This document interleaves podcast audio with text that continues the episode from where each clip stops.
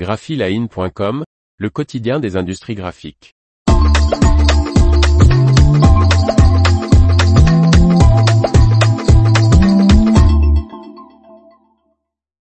Les recommandations de Celab pour le recyclage des papiers siliconés.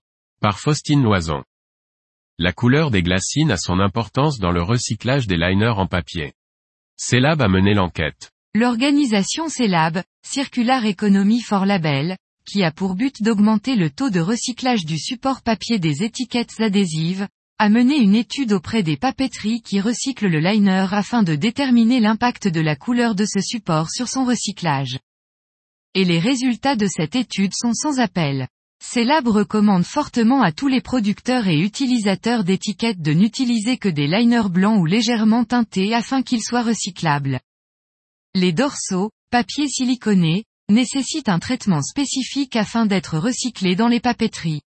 Étant donné que les papeteries produisent majoritairement du papier blanc, elles préfèrent recevoir en entrant des déchets également blancs ou très légèrement teintés. La proportion de dorsaux foncés, principalement brun foncé ne représente que 10 à 20% du total des applications de dorsaux anti-adhérents, selon Celab. Les colorants utilisés ne peuvent pas être éliminés par désancrage et dans la plupart des applications et il n'y a aucune raison technique d'avoir recours cette coloration foncée.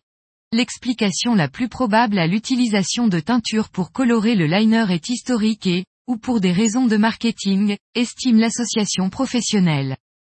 La proportion relativement faible de doublure brune ne justifie pas d'investir dans le tri ou d'autres méthodes de séparation pour éliminer la doublure de couleur foncée. Et Celab note que même de petites quantités de ces revêtements peuvent gâcher des livraisons complètes de revêtements anti-adhésifs usagés. Celab préconise également de séparer les dorsaux clairs des dorsaux foncés. Et le bleu clair n'étant actuellement accepté que par quelques recycleurs, il est considéré comme moins favorable que les déchets de dorsaux blancs et jaunes clairs. L'information vous a plu? N'oubliez pas de laisser 5 étoiles sur votre logiciel de podcast.